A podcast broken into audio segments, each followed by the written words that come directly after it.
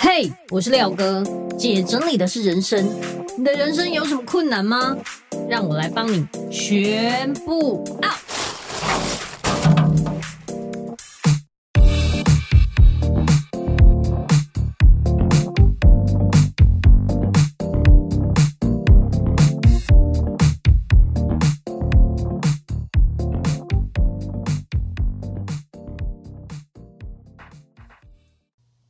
大家好，我是收纳幸福廖星云廖哥。这些年来啊，我看过太多人在断舍离上面卡关，想要整理，可是却没有方向；想要动起来，可是却无从下手。我一直思考该如何帮助他们。看完《原子习惯》这一本书之后，我就开始规划一系列有趣的小任务。把想要执行断舍离的物品拆成最小单位，一点一滴的累积，培养出断舍离的习惯跟信心。在二零二三年，我们发起了无痛断舍离运动，把断舍离这件事拆分为三百六十五天，透过三百六十五个断舍离小任务，例如一月一号丢掉一张皮夹内的集点卡，二月三号。丢掉冰箱冷藏一件过期的商品，这是不是超简单、超 easy？透过大家的力量跟分享，目前已经累积超过八万个任务被完成，看了真的好感动。大家力量实在太伟大了，从十岁的小朋友到六十几岁的大姐，都可以轻松完成任务。只要你持续一整年的无痛断舍离运动，还可以拿回完赛奖金九百元。从现在起订购我们的一日一舍日历书，不但可以参加明年的三场线上直播讲座，还可以享受优惠价，只要一千一百元，现省一百八十元。现在就加入我们，让无痛断舍离运动能够延续下去。也会因为你的分享，鼓舞更多人正视自己的生活。每个人都可以一步一步动起来，让断舍离扩大成为全民运动。干净的家会有好事发生。欢迎透过下方链接订购，一起动起来吧！欢迎回来，姐整理是人生，我是你的整理师廖星云廖哥。今天我们突然做了一个直播，为什么呢？因为我看到一本很厉害的书，叫做《内在黑洞》。哎，这本书我看到哭。然后我今天就想要跟大家分享，就是这一本书里面大家都会有的内在黑洞。然后我们请了两位来宾，噔噔，请你们自我介绍一下。嗨，大家好，我是方怡，呃，我在长耳兔心灵维度工作。那这个是我的工作伙伴，我们请他介绍一下。呃，大家好，我是李崇义。好，然后我觉得这本书啊，就是带给我很多很多的，说是内心冲击也说得过。就是其实我之前一直觉得有很多内心解不开的结，直到我看了这本书之后，我发现回推到很多的内在的关系，其实都是没有内在黑洞。那我们这本书里面的结构啊，主要就是有，就是由方怡提出像写一封信的感觉这样子。然后让老师来解答，所以我们一样的，我们也可以借由这次的机会，让芳宜来帮我们做一个开头。就是如果大部分的人会有什么样的问题？嗯，我先简短介绍一下我自己。嗯，我自己呢，呃，进入这个个人成长的学习，是因为我当了妈妈。嗯，嗯，然后当了妈妈之后，就很多地方会踢到铁板哦，因为就是也没有人教我怎么当妈妈。然后我就只能从我过去的原生家庭去学，但是我觉得，哎，好像孩子没有走向我的期待的那个方向，嗯啊，我想跟他有更好的沟通跟连接，所以我就进来长耳兔这边学习。那因缘机会之下，又跟老师一起共事，这样。那在我这个学习的过程中，我觉得，呃，有时候我们会。又回到现实生活中去实践你的学习的时候，很容易卡关，尤其是尤其是越亲密的关系，比如说亲子关系啊，或者是夫妻关系啊，甚至是你跟原生家庭父母的关系啊，你学一学学满满心都是自信的回去想实践的时候，就就卡在那边。嗯，然后我就借这个机会啊，把我这个学习的历程，还有我可能看别人，看别人他们学一学回去遇到的困难，嗯、我就把它写成十封信啊，分成十个种类来提问老师，对，然后让老师呢来帮我们回答。因为有时候在那个困境里面，会觉得哦，真的好像很难选择。对，而且等于会一直重复。过去啊的反应还有状态，然后就一直在那个漩涡里面，好像在那个循环。对，的确是我们对亲密的人那个期待，是因为期待很大嘛。嗯嗯，比如说，呃，像最近快要过年了，虽然今天是立冬，可是今天非常热。我今天刚刚看到那个广告说要补一下，我想说好热哦，我补个冰淇淋好了。对对，但是呃，也是即将快过年了，那在过年。的这段期间，我觉得有些人虽然是在热闹的情况、热闹的氛围里面，但是其实他内心是很孤独，然后也会觉得嗯很不由自主、很委屈的。嗯，对。像里面有个故事呢，我就把这一段写出来，然后就有一个我的朋友，他呢其实他很想回自己的娘家过年，嗯嗯、对，但是。呃，我们在华人的社会里面是不太可能这么做的。那我就想说，在这个环境下，我们又一直在讲我们要爱自己呀、啊。那这个情况我们要怎么办？对啊，老师怎么办？我、那个谢谢方怡啦，因为其实很多人来上课哈，你看那个大部分的人，以前我们在学也是这样，就是我想要解决一个问题，所以我想了，我去找了好多的书，好多的课程，然后找方法去克服这个问题。嗯。那你知道吗？我们现在在那个远德出版社哈，它正好堆在这叠书前面的后面这一叠书，有一叠是叫《笑傲江湖》，我就突然想到，我就突然想到以前那个在看《笑傲江湖》的时候，你们知道令狐冲在华山派嘛？嗯，那华山派其实有分两个两个派系，一个就是剑宗，一个就是气宗。那他的师傅就是专攻气宗的，叫岳不群。那后来这个令狐冲呢，他又跟了另外一个他的。算世俗公吧，叫风清扬，他是剑宗的。好，过去我们很多时候都是在练剑比较多，就是练外功比较多。嗯，那后来慢慢慢慢学习之后，我们才知道啊，其实要剑跟气要合一，两个都要能够合并。所以很多时候我们一直想要找一个方法去解决问题，那个都在练剑。可是怎么好像我的内在一直都不安稳，然后情绪常常会升上来，就把我自己给湮灭了，或者是说。我就不由自主的要去做反应，那就代表我们自己的内在可能就是一个不平稳的状态。所以像刚刚那个方怡提的这个在书里面的这个小故事，就是呃过年要回家了怎么办？很多时候面对到另外一个家庭，是不是我又陷入到了另外一个陌生的环境？然后以前爸爸妈妈都不要求我要洗碗要做饭的，结果不用整理的，对，不用整理的。然后可能还要像那个廖哥做收纳，对可能还要提早回家帮婆家做收纳。对，没错。所以可能心里面会有很多的不爽、委屈，嗯，跟愤怒，maybe 也有啊。或者是你如果跟婆家的关系长时间处的不太好的话，大概这个时候你就要开始焦虑了。对啊。所以我们就来看啊、呃，我们能不能够先先说到练气哈？当我看到我知道我要回到。婆家要去过年了，第一个我就可能就有一个焦虑感。对，我能不能够先去看到有一个焦虑感升上来，然后再来可能我有其他的感受，比如比如说我可能会有一个孤单感，因为我要去人家家过年嘛，而、嗯、不是回我自己家过年。对，那不是真的团圆的感觉啊。对，因为到另外一个新的家庭，嗯、对，所以我能不能够先去看到我自己的感受，先去回应自己？嗯，也就是。啊，原来我现在正在焦虑啊！我现在我现在正在感觉到有点烦躁，或者是甚至孤单。嗯，那我能不能看到这个，也去承认我有这些感受，跟最后接纳自己的感受，先让自己能够回应自己的内在以后，我们再来用外在去做应对。所以它是一个前后次序。所以怎么让自己能够先从内再到外？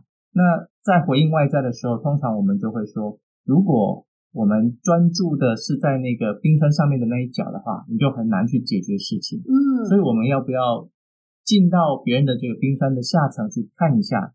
所以我在书里面有举个例子啊，啊，正好这个例子跟廖哥在做的事情也很像。嗯，呃，书里面的例子叫小林，他是在做直播主，对，那他在他在带货，没错。那公公婆婆呢就觉得北宋，对，就跟他说，那个女孩子不要这么的抛头抛头露面，那你应该你应该要低调一点啊。那问调哥就知道，如果我做直播都低调一点，是不是就对？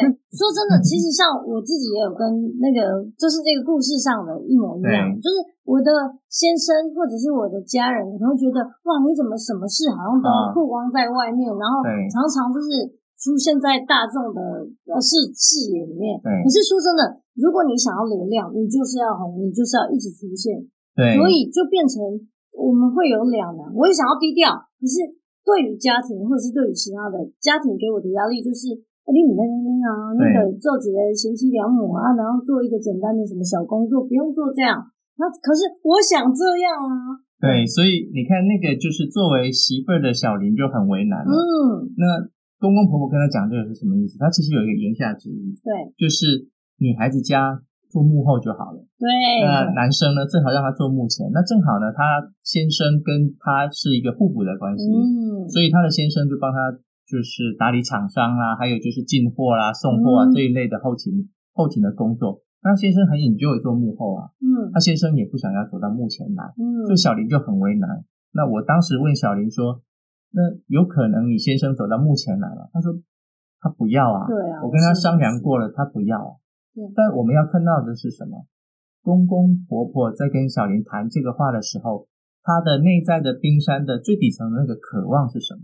我们在讲渴望，不是期待哈，期待可能就是希望小林不要走幕前，走幕后，那个是他的期待。对，那他的期待可能要落空了，因为他作为直播主就是要这样，对，很难去调整这个，嗯，谁谁在荧光幕前，谁在荧光幕后，嗯，那有没有别的方式？其实方式大大款。很多种，嗯，对，那只要我们有机会能够去连接公公婆婆的内在渴望就可以。那他的渴望是什么？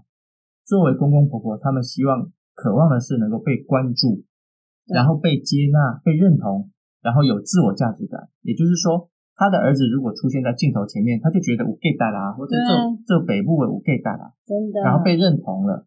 所以有没有一个方式是可以，即便不让先生出镜头？进入镜头里面，他也能够让公公婆婆有自我价值感跟被认同的。有。那那后来小林他就思考了一下，他就转变了他的那种直播的这个风格。他常常的就会带到说啊，今天谢谢我的老公，帮我帮我跟厂商争取了这么多的好的产品，也为了观众谋一些福利，然后我们把这些折扣让给这个观众，都是谢谢我老公。然后还会呃就会把他的公公婆婆带出来。啊，要不是我公公婆婆这么支持我，然后给我一个这么好的老公，嗯、我也没有办法今天跟大家一起来服务。所以她把这个话给带到她的老公跟她的公公婆婆。那后来她的公公婆婆就很少跟她谈这件事情。嗯，所以你知道，其实方法有好多种。我们现在在谈的都是，呃，每一个人都有好多种选择。嗯，现在是我们有没有办法找到一个适合你的方式去连接对方人的这个内在的渴望是什么？他的渴望就是被关注嘛，被认同啊，他能够有自我价值感，所以这个是我们要看的方向。我不知道像廖哥在做直播的时候，有没有家里会不会有一些？也会有，因为其实啊、呃，我算是一个比较有野心的人，所以我想要做的事情我会很冲的那种。然后我老公是一个比较安逸的人，但是我们在工作上是安逸还是安静？安逸也安静 都一样，就是比较低调。然后低调，但是其实他也是蛮优秀的，只是说。不知道为什么，就是当我越来越发光的时候，他好像变得有点内在会有点不平衡。他几乎，我常常会有一个跟他吵架的原因是，你从来都不看我的任何作品，然后也不好像都不会赞美我这样。嗯，然后他就说我没有否定你就已经是肯定你了。嗯，然后。虽然他也会帮我剪片啊，帮我做其他事情，可是我就会觉得，为什么我的我好像会呃，我的我好像再好你都看不见那种感觉。那他有一次就是在吵架的过程，他很生气的跟我讲说：“你的成功是牺牲我们家庭换来的。”嗯，哇，这一句话对我来说打击超大。难道我都没有努力吗？我会有这种想法。但现在这样，就是我看完这本书之后，我有一个内心的调试，就是他有努力。就是因为他跟孩子们配合我的所有的工作，所所以我才会有更多的时间去闯。我也有努力，我就是有努力才有现在。可是我应该要更多的啊、呃、回馈给他们，所以就是我让我希望他也可以找到他自己的目标或者是他的兴趣，但是也啊、呃、我在平常的文章或者是在直播上也会说哦，谢谢我老公什么什么谢我我的小孩什么什么，然后就让他们觉得对我的隐形的努力有被看见。嗯，所以其实像廖哥刚刚提到那个就很好，其实。也受伤了，对吗？因为老公老公这样说的时候，其实无形当中我也受伤了。对啊、呃，过去我们如果只练剑的话，哈，不练气哈，练剑就变成是我受伤了，我不去看我的伤，对，然后我就要不断的去反驳。难道我不是为了这个家吗？对，难道我不是为了大家吗？你们怎么会这样怪我嘞？对、啊，你看过去我受伤了，我就会不断的要在语言上去。防卫去攻击，嗯，证明我是对的，嗯，所以那个过去的方式都是我们在不断的求方法，可是我们却忽略了，我们是其实是每个人的内在都要去被靠近。那第一个要去靠近的就是我们自己。对，如果我自己受伤了，我看不见，我没有办法去回应到我这个伤，嗯，所以我经常我在书里面也写了这句话，那个英文叫做 “broken people break people”，就是受伤的人啊。通常你如果不去回应的话，语言出来就容易伤人。对，因为我我我实在我对我要保护我自己。你们都这么攻击我，所以你们看哈，像我们在做自媒体也好，或者是做经营粉专也好，难免都会有一些酸民啊留言，对，你会听了刺耳。那很多人就会选择一个方式，就是我要回应他，对，跟他怼回去，怼回去。你怎么会这样说？难道你看不见我的努力吗？我哪有这样做这？没完没了。对你，你去看你的内在的状态是什么？很多时候是我受伤。哦，那所以如果遇到酸民，他说你你讲的也不怎么样，声音什么的，我受伤了。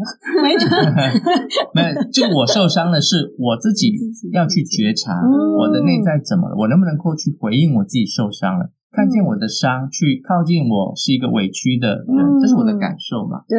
那当我能够靠近这样的自己的时候，我就接纳就行了。对，接纳就行了。在语言上，我可能我可以回，我也可以不回，但是我不会，我不会对我自己有很大的一个冲击，对，导致我跟人家去发生冲突。真的，很多时候是，如果别人攻击我，你看到很多酸民的时候，也许到时候开始会产生自我否定，因为在攻击你的同时，你也在攻击你自己。对的，说的对，对不对？你在怀疑我是不是真的如你所说的不够好。对，哦，就烂，然后突然就会就荡，真的就荡到谷底。对。那就会没完没了，所以每一次遇到外界的这个抨击以后，我就会躲到我自己的小的壳子里面。那很多人，嗯、呃，他没有太太强的这个能量的话，他就越、嗯、越缩越小。嗯，那他可能就不容易处理的一点就是可能忧郁啦，嗯、或者甚至你脾气很暴躁，就是两极化的人格，那就躁郁啦。嗯，啊，都有可能。所以要懂得去啊、呃，怎么去觉察自己，靠近自己。我觉得有一个让我觉得比较疑惑的点，就是你像你说受伤的人，他如果啊、呃、别人又在对他，比方说同样的家人或是啊情侣爱人之类的，对他又有同样语言的攻击的时候，他也会很生气的想要为自己捍卫，然后最后讲出来的话都超级难听，然后就变成两个永远都是在吵架。然后我就在想，就是好像。永远这样就是没完没了，所以如果我们正视自己的时候，就会改善这件事情，是吗？呃，通常这是一个路径啊，所以我经常的提一个小故事哈。嗯，你刚刚年初的时候，那个星云法师圆寂嘛，嗯，知道。星云法师十二岁就出家了，哇哦，十五岁那一年呢，他。他的师父跟他说：“那个，我们出家人要遵守纪律嘛，所以他到一个持戒寺里面去持戒，嗯，要严守纪律。那他去持戒寺的时候，第一个师父就问他了，那个星云啊，他以前的法号不叫星云哈，他叫金觉，然后别号叫悟彻，但我们姑且就是叫他星云法师哈，嗯，就跟他说：星云，你来持戒寺里头，你是师傅叫你来的，还是你自己愿意来的？嗯，这个星云他就回答说：这个。”师傅你好，我是自己发心愿，我自己愿意来持戒寺里头持戒，嗯，因为他们持戒要很长一段时间嘛，嗯，所以要有很大的决心这样。那你知道吗？那个持戒寺的师傅啊，就拿出那个杨柳鞭啊，就从他的小小的光头鞭了一下，嗯，就跟他说：“你自己来就来啊，你不用问你师傅吗？你懂不懂得尊师重道？所以他就被敲了一下脑袋。然后第二位师傅一样问他同样的问题：你是自己发心愿自己来的，还是你师傅叫你来的？你说被鞭过一次，当然就学乖了。是师傅叫我来的啊，对，尊师重道嘛，对不对？对结果第二个师傅呢，一样拿杨柳鞭，啪，又鞭了他一下的光头，嗯，他就被鞭得满头金星。那个师傅就说：“你师傅叫你来，你就来啊，你一点主见都没有。” 所以你看，他就连被鞭了两鞭。所以第三个师傅问他一样的问题的时候，他怎么回应？不回应吗？他的回应就是：“啊，阿弥陀佛，师傅有跟我说，请我来持戒寺，然后我自己也很想要来，所以讲的很完整，这样对我自己也愿意来。”你知道第三个师傅怎么样？一样拿杨柳鞭敲他的头，怎样讲都错，就对。就跟他说：“你油嘴滑舌，到底是哪一个？你自己都没有定性。嗯”所以你看，怎么说都被打。对。到第四个师傅问他的时候，就问他说：“星云，你有没有杀过生？”星云就听到“杀生”两个字，拜托，杀生是这个出家人的大忌。对对对。他就跟他说：“阿弥陀佛，师傅，我没有杀过生。”对。你知道那个师傅就拿杨柳鞭鞭了他的头。嗯，鞭得他满头金星，就跟他说：“你怎么敢说你从来没杀过生？出家人不打诳语，你敢说你从小到大没有踩死过一只蚂蚁、蟑螂、老鼠，拍死过一只蚊子？不经意的也好，你敢说你没有杀过生吗？怎么可以撒谎呢？所以被编的被编的都是金星。你知道星云怎么说吗？嗯、他说他被编了四编以后，那一刻他就开悟了。嗯嗯，这么快？对，他说他开悟了，所以第五个师傅问他一样的问题：星云有没有杀过生？你知道他怎么做吗？嗯，他什么话都没说，然后他就把脖子伸出去，师傅请打。你们看，我们在谈我被打，我们为什么要解释？因为我的内在有误解，被误解了，被委屈了。哦，我不能允许我被委屈。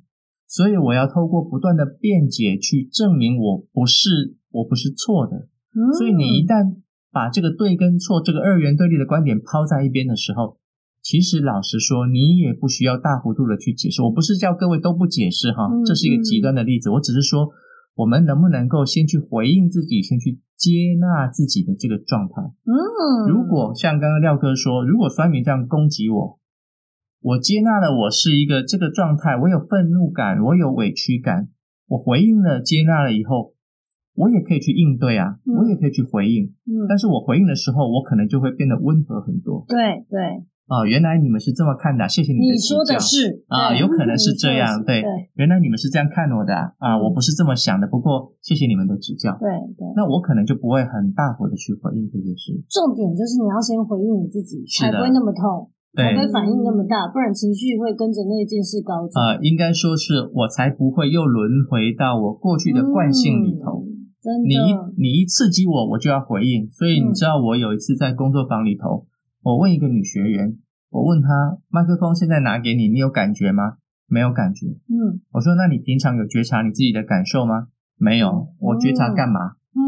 还不是事情得照做。你看，这是我们过去的习惯嘛。嗯，要感觉干嘛？对，我就说，那不然这样好了，你坐在我前面，我扇你一巴掌。嗯，我说你会不会有感觉？他说会，我会立马的回你一巴掌。对，我说你说的好，但是立马的回我一巴掌是你的动作，对，不是你的，是不是你的感觉。嗯，你的感觉会是什么？在我回应一巴掌以前，内在有感觉吗？如果有，我们能不能够先去觉察？嗯，意思就是，今天我回应酸民之前。我的内在有感受吗？一定有，很气啊。对，好，气、嗯、就是我的感受了。对，但我们很多时候会忽略这个。嗯，也是麻木。那哥，这个好像我我我我们之前其实有稍微的线上会对聊了一下。我我觉得很妙的是，嗯、其实这件呃觉察自己内心这件事情，其实跟收纳也很有关系的。对，因为哦哦，刚好我们最近。去做了一个案子，让我觉得很特别的一件事情，就是我在我会先线上咨询他，然后我问他说这是什么，他说杂物。那这个呢？杂物。所有我们会说这是书，这是杯子，这是麦克风，他说杂物。那个呢？杂物。我说哦，我要你讲的不是杂物，你就是具体的跟我说那是什么东西。他说杂物。然后我说那这一块是怎么样的区域？例如说这里是游戏区。还还是什么？他说我不知道，就是变成一个麻木的人。他在一个很混乱的环境里面，他自己放弃，你可以看得出来，他放弃他自己。自己对，所以后来我们在不断咨询的过程，就是让他知道，就是说我我会等你，你只要清楚，也许他看起来就是一团的。我说哦，你仔细看，那里有一个有一个玩具，有一个什么？然后他突然就是慢慢的，好像可以聚焦了这样。那直到我们去帮助他之后，他一开始还是很困难，每一个东西都无法决定要或不要。那很有可能是因为他过去原生家庭的关系，或者是他自己害怕做抉择。然后，所以在后来我们协助他收纳整理的过程，他慢慢的看到哦，有一些东西其实这真的就是垃圾了，或是这个是我最常用的。你只要能分辨这个，你已经很棒了。然后他慢慢的就找回了自信，然后。光是把一个客厅整理好，就给他很大的能量。嗯，所以这个其实也是，呃，我有一些老师在上课的时候会要我们带一些有感觉的物品来。嗯、对，所以有感觉物品很棒哎。所以其实其实我们跟那个物品之间其实是有某一些情感或者是故事的连接。嗯、对，没错没错，就是你喜欢的东西，你光。拿着它，或者是呃，就是拥有它，你就已经很很很开心、很雀跃。可是，当你对所有东西都麻木的时候，是不是要回推到内心，就是你跟东西的连接？所以，刚刚廖哥说都是杂物的时候，其实我第一个脑海里面蹦出来的想法就是，杂物的意思是代表可以。可以扔哦也不行哦，哎，当然也不行哎。他就说，嗯，可是这是我用钱买的，就是他是很麻木这样，他是宕机了的状态，很没有感觉。对，就是说，可是丢掉不是还要再再买吗？就是他是麻木的。可是当你把它分成非常烂，就是这就是垃圾，这发霉就不能吃了。好，你能选出非常烂，那你已经很棒了。至少从一堆杂物里面看出非常烂跟特喜欢，那中间这个就是模糊地带，没关系，模糊你就慢慢处理。OK，对，所以你刚刚提到这个，可能跟他原生家庭有一些关系。对对对，就是他可能已经太习惯用购买来填补自己的空虚，但他并没有喜欢这些东西哦。他没有觉得，像我们最近也有遇到，就是买那那个电视购物买到爆炸，那他说我打开箱子看到里面那个东西之后，我就盖起来了，我没有需要，我也不退货，因为我想要拥有的感觉。嗯，萨提尔模式里面有一个工具叫做影响轮，嗯，就是其实我们小的时候、童年的时候，有一些啊、呃、对你最具有影响的人事物，我们可以去描述出来。嗯、那刚刚廖哥提到，有的人会有购物购物癖，是不是？对对对。其实那个我记得加拿大有一个精神科医师叫那个 Gabor Mate 哈，他曾经说过，就是如果你有上瘾的症状的话、嗯、，Shopaholic 也是一种上瘾哈，就是。不断的想要购物，通常跟我们过去在童年时期的一些创伤经验或者是负面的经验有关。举个例子是什么？呃，我们在讲童年负面经验，在书里面也有提，有十个指标。嗯，那你的指标越多的话，就有可能是你的这个内在的空虚感会越强烈。嗯、比如说，第一个，你曾经被言语暴力过，嗯，很长嘛，对不对？对，爸爸妈妈可能会骂你是白痴啊，你要读几遍你才会啊。对，好，这样子的言语暴力，或者是第二个就是肢体暴力，嗯，被打过，对对，哦，这个也是一个。第三个就是可能在家里头被性侵、性性骚扰，这重大的，对，这个比较重大的。那第四个就是情感忽略，嗯，呃，重男轻女也是也是情感忽略的一种。对，那第五个就是你的那个。外在的忽略，就是你的呃衣服穿的不够暖，像冬天快到了，没有衣服穿，然后东西吃不饱，啊，这个都是这。哦，这个我想到一个很可怕的，就是我的客户里面有一个，他们妈妈就是这样子，就是都给他穿太多衣服，或者是他们长大之后他分不清楚冷热，哦，然后他做什么事情也是都一直被他妈妈打断，对，长大之后他都不敢跟别人约定。好，你看这个其实要。要回去看到妈妈的这个状态是什么？嗯，妈妈怎么会认为孩子没有穿衣服是不行的？因为他们连去去垦丁都给他包了整个东西，全很多层，然后就是好像妈妈好像觉得你们必须要由我来控制你们所有身上的东西，还有你们的时间，你们什么都是我的。对，嗯，OK，所以刚刚有提到就是童年有这些负面的经历，当然还有另外五个了，我就不赘述了，书里面有写。对。呃，你就长大了以后，有可能需要一个东西来让你上瘾。那什么东西最容易上瘾？手机、对，电脑、游戏。嗯，那有的人会去购物，对，比如说你刚刚说电视购物，对，买不断的买很多东西，像 Gabor Mate 他自己说他喜欢买古典 CD，嗯，反正只要经过古典 CD 店，以前啊哈，他就一定进去买好多的 CD 出来，嗯，他知道他是上瘾，因为哈上瘾症状可以激发出人的那个呃脑内啡，嗯，开心，对，脑内啡它其实有一种让你感觉到被爱、有温暖的感觉，那我们常常会这样说哈，一个人怎么需要透过上瘾来感觉到被爱？我们如果能够让一个人内在时常感觉到被爱、有丰盈充裕的感觉，那他不需要透过上瘾了。孩子不需要透过玩手机游戏来上瘾来感觉到被爱。对，嗯。所以，如果镜头前面的观众你们是家长的话，孩子有三 C 的症状，你要想一个问题：孩子沉迷手机，它的好处是什么？Gabor Mate 说，我们通常看到上瘾的人都会想到坏处。对，啊，你莫结婚啊，你结婚对一波莫对把人莫，对不对？然后可能那个尼古丁烟焦油对你的胸肺都不好，嗯，这个是坏处，我们都会这样劝诫人家。对，可是你如果真的要靠近一个人的话，你要先去了解他的好处是什么。嗯，他怎么会需要抽烟呢？他能得到什么好处？孩子为什么要玩手机呢？嗯，他能得到什么好处？可以跟他朋友一起啊。对，所以他为什么要跟他朋友一起而？抗拒父母亲的这个连接，认同感吗？对，所以他的好处是这些。你当你明白了，你就知道怎么进到孩子的内在，因为他缺乏一个认同，嗯，缺乏一个爱，嗯，缺乏一个关注。对，那如果你能够用你的陪伴去连接他的爱、关注跟接纳、认同，他就慢慢慢慢就会减少掉这个手机的依赖。嗯，这个是我们在谈的比较简单的面对上瘾的孩子。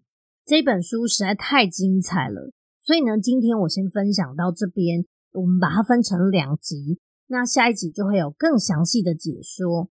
那这一集就到这边。如果你觉得这集对你来说帮助很大，欢迎分享给你的亲朋好友，也欢迎你到我的 Apple Podcast 底下评分留言，记得给我五星好评哦。那也欢迎你到我的粉丝专业收纳幸福廖星云，跟我分享你的感想。那我们下集见，拜拜。